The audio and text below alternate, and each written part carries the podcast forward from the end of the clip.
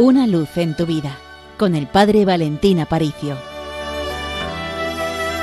Hace poquito se nos revelaba el testamento espiritual del Papa Benedicto XVI. Todos los papas tienen la costumbre de escribir un testamento, pero no para legar una serie de bienes materiales, sino un testamento espiritual que resume de forma muy concentrada cuál es ese mensaje que quiere dejar a la Iglesia. Y por encima de cualquier otra cosa, el eslogan que se repite en el testamento de Benedicto XVI es Permaneced firmes en la fe, permaneced vigilantes. Vivimos en un mundo donde la fe es atacada, donde la fe es contradecida y donde podemos poco a poco descafeinarla, mezclándola con las ideologías del mundo.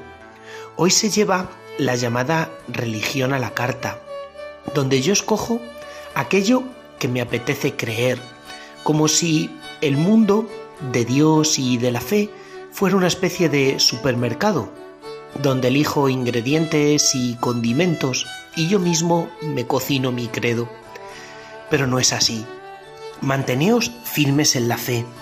Fijaos, todos hemos recibido un tesoro, un tesoro que no es nuestro, que es patrimonio de toda la Iglesia a lo largo de todos los siglos, y es la fe que nos legaron los apóstoles, la fe por la que los mártires han dado su sangre, la fe que es de mayor precio que la vida, porque si hay gente que da la vida por la fe, significa que la confesión de la fe es todavía de mayor valor que la vida. Y esa fe comienza en Navidad, cuando en el credo decimos que por nosotros los hombres y por nuestra salvación bajó del cielo y se encarnó de María Virgen, porque la piedra sobre la cual se cimenta nuestra fe es que Dios, por amor a ti, se ha hecho niño. Y la finalidad de este nacimiento de Jesús en Belén es que nosotros podamos llegar a ser hijos de Dios. No hay ningún credo ni ninguna religión en el mundo que considere esto. Para un musulmán decir que el hombre puede ser hijo de Dios es una blasfemia. En el hinduismo no tiene sentido, porque tienen muchos dioses, son politeístas. Ser hijo de Dios no es ser nada, hay miles y miles de dioses. En el budismo, Dios es como una especie de energía o fuerza cósmica.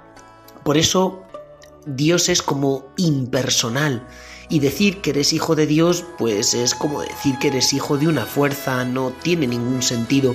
Y para el judaísmo, el pueblo de Israel sí que era hijo de Dios. En el Antiguo Testamento se emplea más de 15 veces ese término, pero nunca referido a una persona singular concreta, como cuando nosotros los cristianos decimos que gracias al bautismo Dios es mi Padre.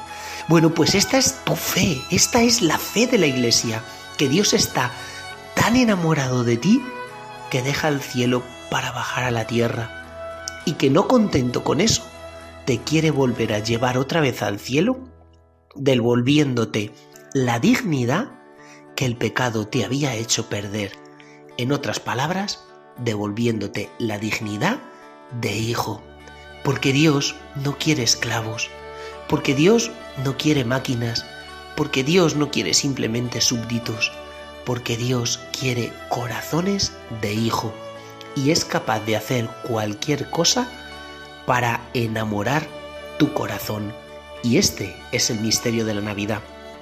Pues recuerda, de parte del Seminario Mayor de Toledo te deseamos un feliz tiempo de Navidad y con los pies en la tierra, pero con el corazón en el cielo.